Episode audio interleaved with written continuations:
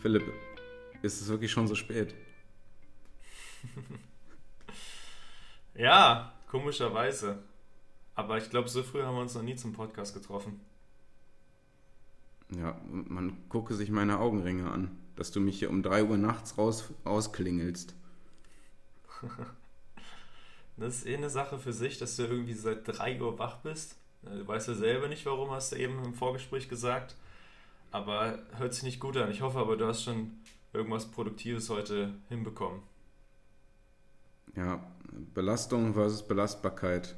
Wie soll ich da noch schlafen?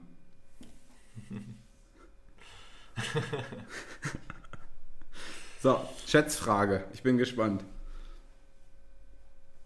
Ah, ich fange an. Okay, pass auf.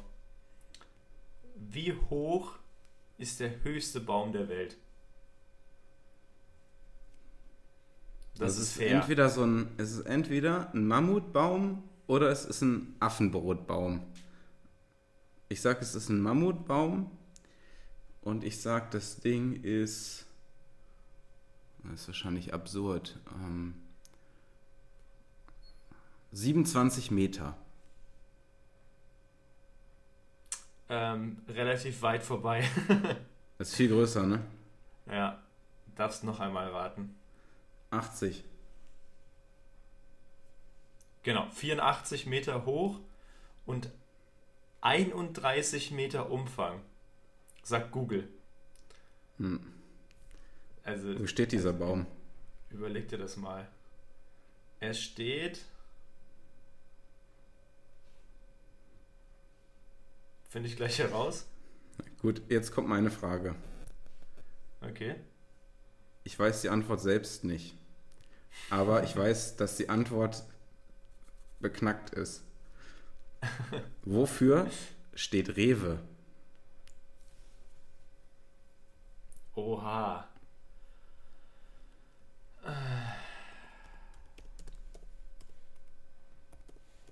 Also ein, Ste ein E steht für Einkaufen. R Rot. Rot.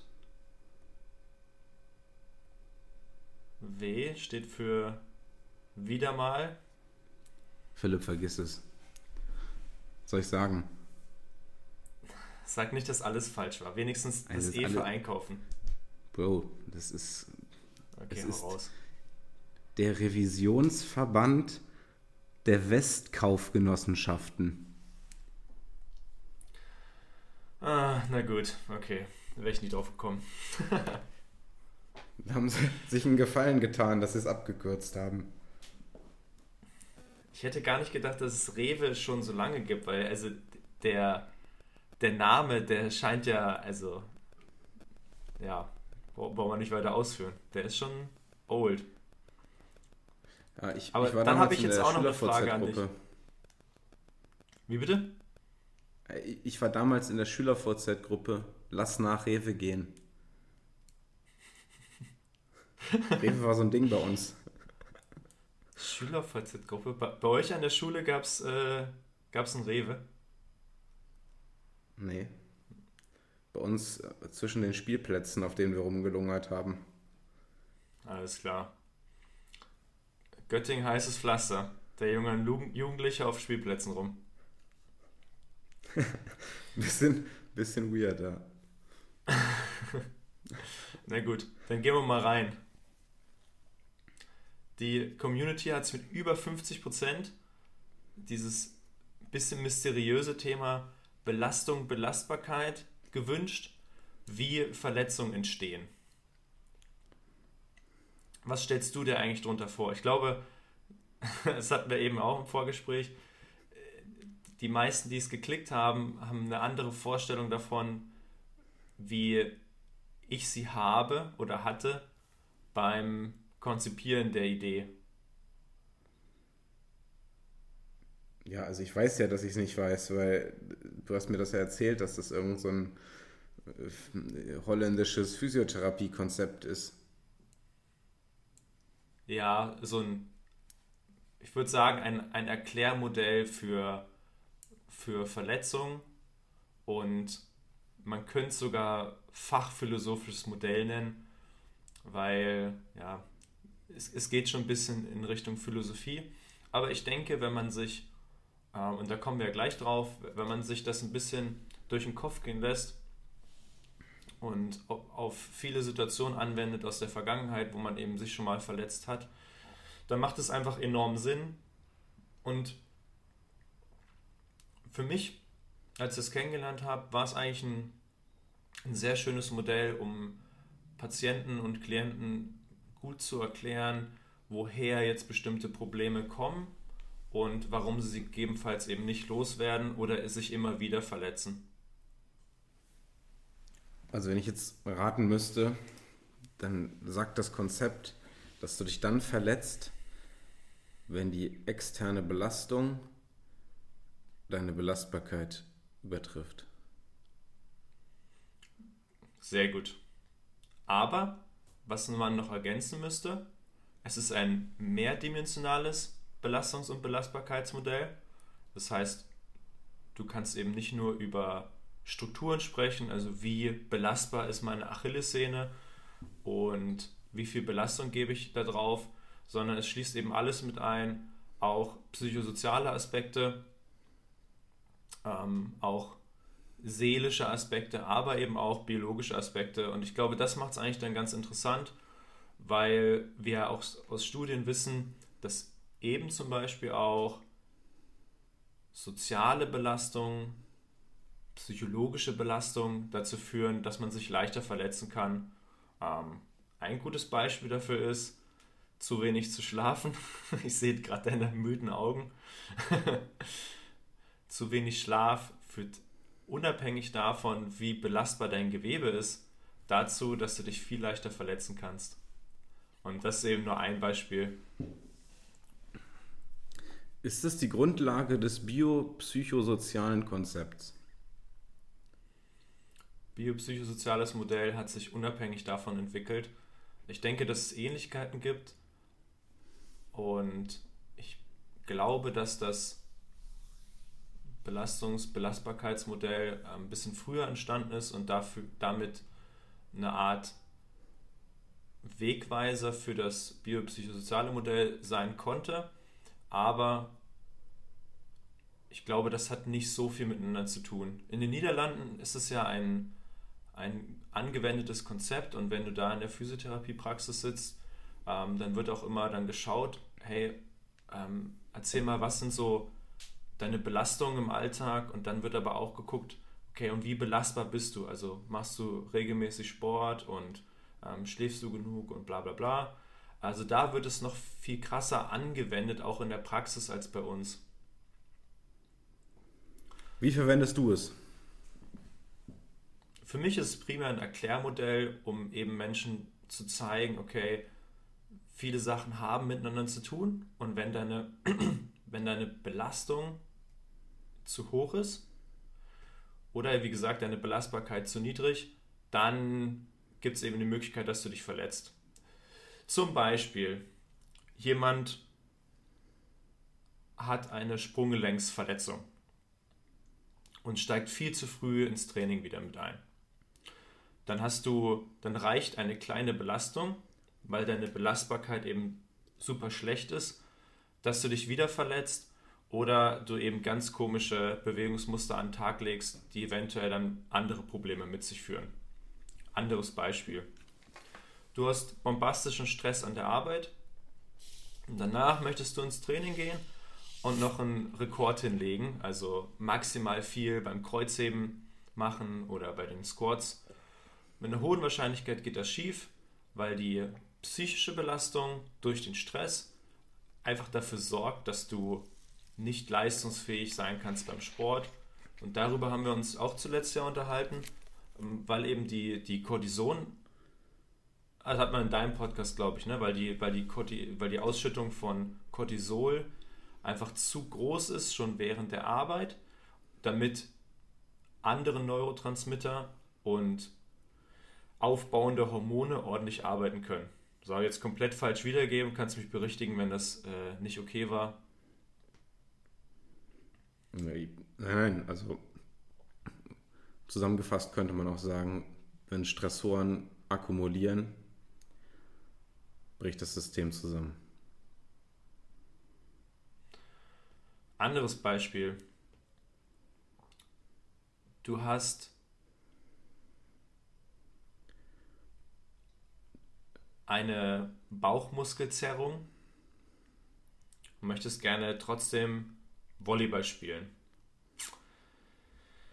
Du kannst es aber nur im ganz geringen Maße machen, deinen Rumpf gar nicht mitbewegen und schlägst sozusagen nur aus dem Arm.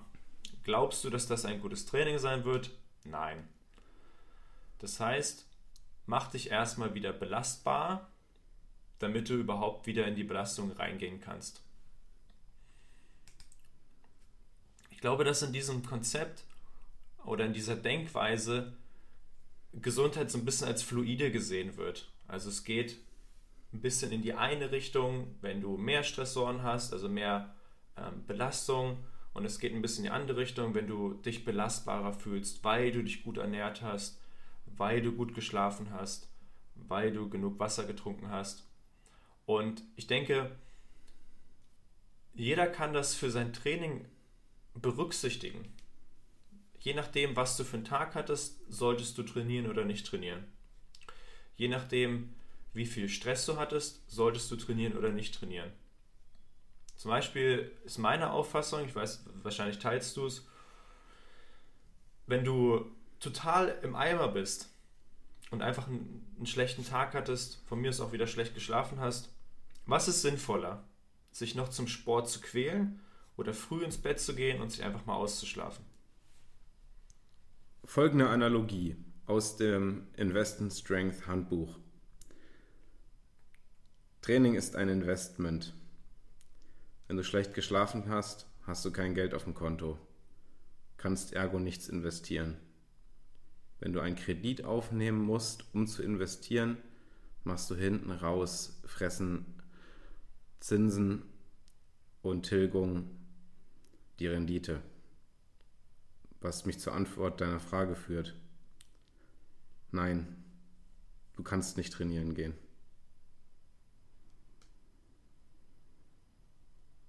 War das jetzt schlecht erklärt? Die Verbindung weg?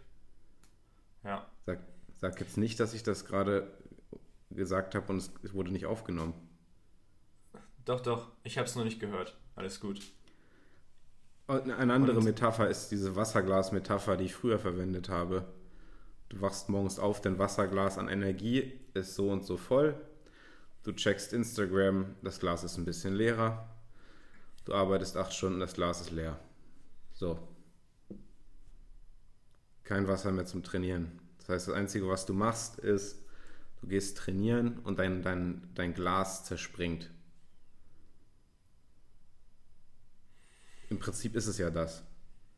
Ja, genau das. Und dann gibt es eben zwei Möglichkeiten, was man machen kann. Die, die Logik äh, kann ja nicht sein, dass man sagt, okay, ich gehe jetzt gar nicht mehr trainieren, sondern man muss eben versuchen, das Wasserglas von vornherein eben bombastisch aufzufüllen mit allen Möglichkeiten, die man hat.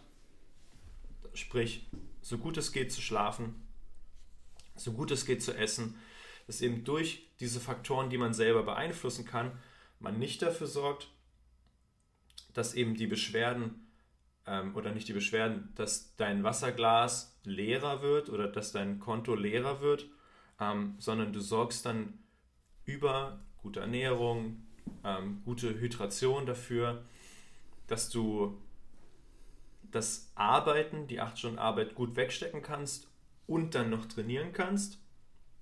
Anders als wenn du schon morgens nur Schrott isst, ähm, ganzen Tag Cola trinkst, ähm, du das Glas schon so leer machst, dass du am Ende des Tages eben nichts mehr auf die Beine bekommst.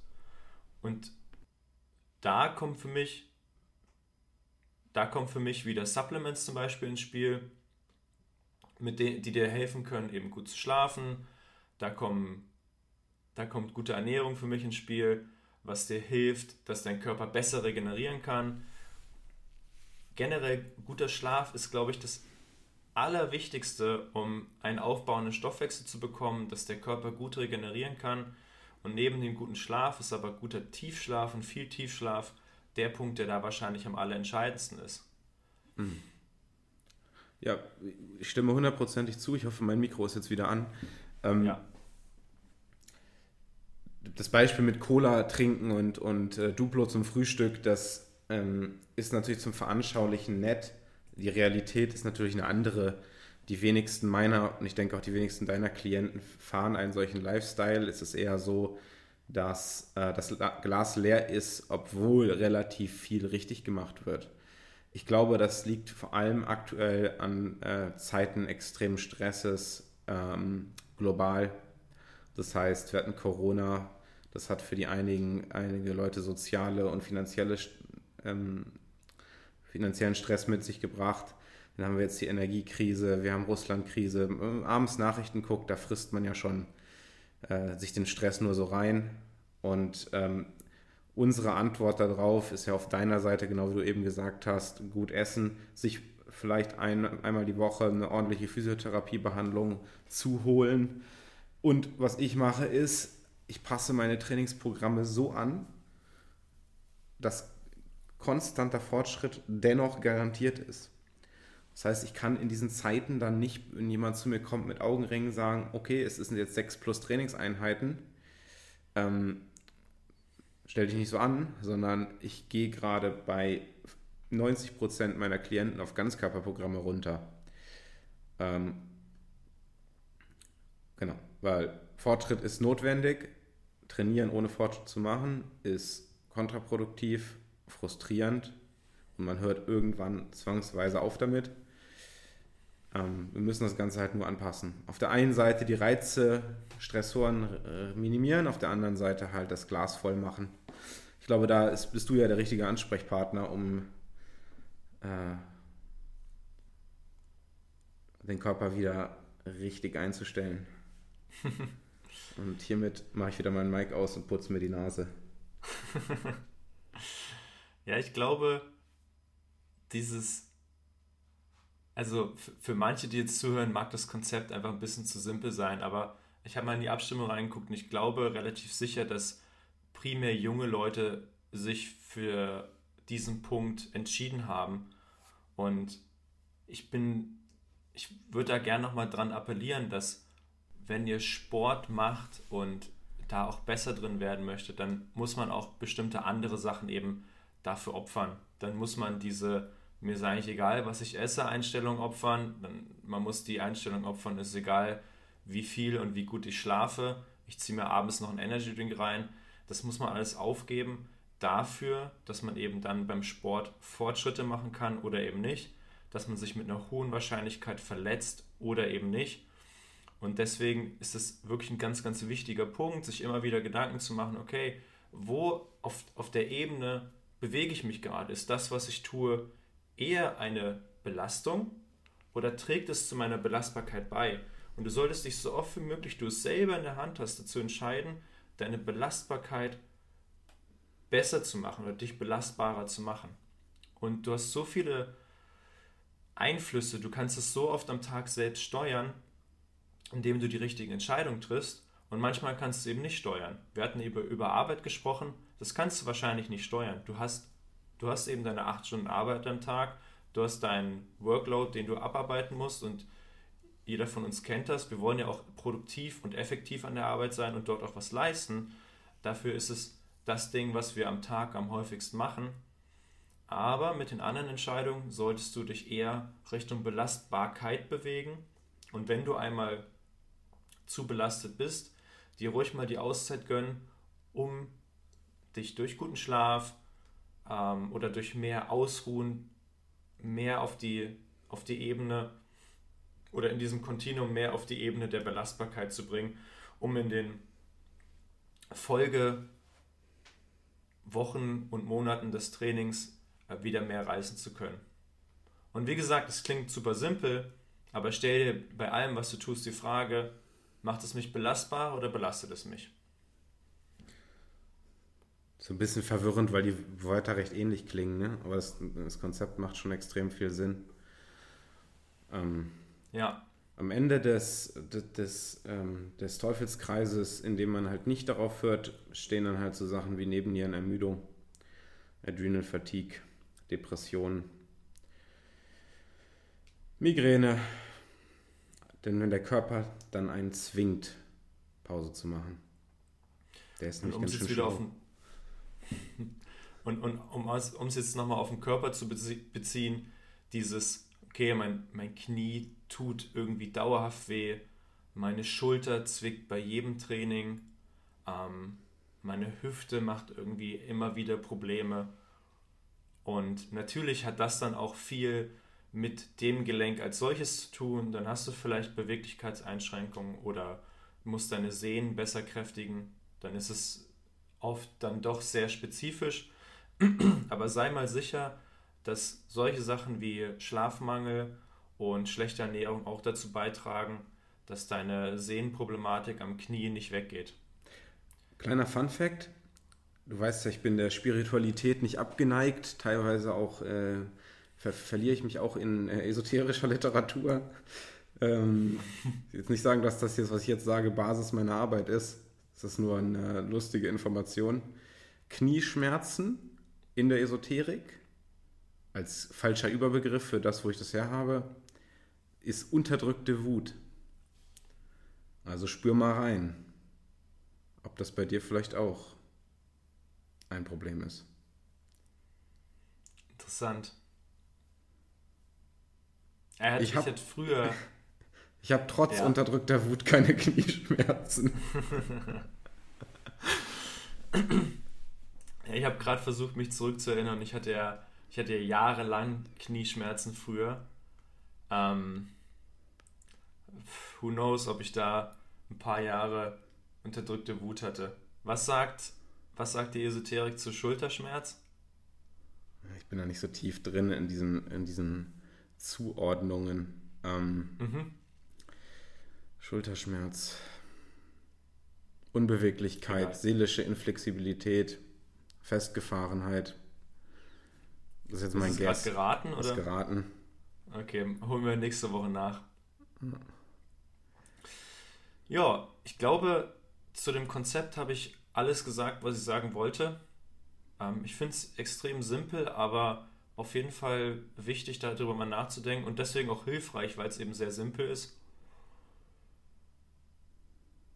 Ja, hast du noch irgendwelche Anmerkungen? Nein, ich denke, dass dieses Konzept einfach eine Zusammenfassung ist der Art, wie wir beide schon seit Jahren arbeiten oder auch die Erkenntnisse, die wir über die Jahre gewonnen haben wir reden da ja ständig drüber. Also sei es jetzt letzte Woche, in dem Podcast, der nicht hochgegangen ist, in der Stresserfolgskurve, ist im Prinzip dasselbe, dasselbe Konzept. Also, mhm. Und ich kann an dieser Stelle nur sagen, diese, diese Erkenntnisgewinnung ist das Fundament meiner Arbeit und das Fundament meiner Erfolge mit meinen Klienten und Klientinnen. Ich meine, und vielleicht ist es auch gar nicht so einfach, weil, guck mal, also wir können immer wieder das Beispiel nehmen von uns selber. Früher haben wir uns einfach auch gar nicht daran gehalten. Wir waren komplett im Eimer und haben trotzdem fünf, sechs Mal die Woche versucht zu trainieren. Es hat trotzdem keine Erfolge gebracht. Ja, aber, aber Philipp, ich will dich jetzt nicht unhöflich unterbrechen, aber das ist ja das, was viele auch verstehen müssen. Einer der Gründe, warum viele der Coaches mit den krankesten Vorher-Nachher-Bildern, warum 80% dieser Vorher-Nachher-Bilder von jungen Männern und jungen Frauen sind, die im besten Fall selbst noch Personal Trainer sind, liegt ja daran, dass der Körper in diesem Alter, dem hast du ja, du bist ja als gesunder Mensch auf die Welt gekommen, maximal belastbar. Da kannst du mit runden Rücken 150 Kilo hochheben und merkst nichts. Und den Körper muss man ja erstmal kaputt machen. Und dann äh, stehst du da mit 30 und dann sagt der Körper, jetzt bin ich kaputt. Jetzt, um mal, um mal echt, echt hier dramatische Worte zu verwenden, wie kaputt. Ja, wobei, also wie oft sind, wie oft sind auch jüngere Leute eben verletzt? Also. Ja, aber weil der Stress in der Jugend extrem zunimmt. Also wir hatten ja keinen Stress in der Jugend, wir hatten keine Handys, wir hatten, äh, wir hatten diesen, diesen, nicht diesen ähm, Fear of Missing Out, nicht den Druck des Social Proof. Ähm, Mobbing war auch nicht, noch nicht so ein riesiges Thema. Also ich glaube, dass einfach die, die, das, das Maß an Cortisolausstoß, was ein Kind, das in den letzten 20 Jahren geboren wurde, äh, signifikant höher ist als das, was äh, bei uns noch war und noch krasser dann bei ähm, unserer Elterngeneration. Du siehst ja jetzt auch gerade, wie viele Leute im jungen Jahren schon wirklich schwerwiegende Gesundheitsprobleme bekommen. Also ich jetzt hier wirklich keine schlechte Stimmung verbreiten, aber dann hörst du wirklich an allen Ecken und Enden irgendwie irgendwelche Hiobsbotschaften von 30 bis 40-Jährigen, wo ich dann immer denke, naja, meine Eltern, meine Mutter wird nächstes Jahr 70, hat es ja doch ganz schön äh, gesund weit gebracht. Mhm. Ja. Also verstehst, was ich sagen will, ne? Also die, die, die, die, ähm, die, die ja. Gut, kriege ich jetzt nicht zu Ende gebracht hier die richtige Aussprache, aber der Punkt ist rübergekommen. Ja, auf jeden Fall. Auf jeden Fall. Und ähm, ich denke, ja gut, ich meine, Handy Social Proof und was auch immer du noch alles gesagt hast. Fear ähm, of Missing Out. Fear of Missing Out, okay. Das, das sind schon Faktoren, ja, ich bin, ich gebe dir recht, hatten wir früher nicht so viel, wobei Mobbing und ähm, Social Proof, weiß ich nicht, das war, also an meiner Schule war das schon auch ein bisschen so und vor allem, was damals, glaube ich, krasser war als heute, aber müssten mir eben jüngere Leute mal bestätigen, ist dieses Thema ähm, Klamotten. Also, also als ich in der Schule war, war Ed Hardy eigentlich einfach das Nonplusultra. Bro. Und ich habe einfach nicht verstanden, wie man 120 Euro für so ein hässliches T-Shirt ausgeben konnte. Digga, das war bei Dennoch haben es so dann voll viele Leute gemacht. Ja, hier ich. Also bei uns ja. war wirklich. Ja, stimmt, der, das erzählt. Wir hatten in der Klasse auf dem Gymnasium so kranken Proof, was Klamotten anging. Es gab so einen Laden bei uns in Göttingen, Freestyle. Die Sachen waren ultra teuer. Karl Kani, mhm. Pelle Pelle, Echo Unlimited, da neulich äh, einer Freundin drüber gesprochen. Es war, es war Wahnsinn. Also meine Eltern konnten sich das irgendwie leisten, aber ich hatte auch wirklich Stress, weil mit C und A konntest du bei uns nicht rumrennen. Da wurdest du halt gemobbt. Ja.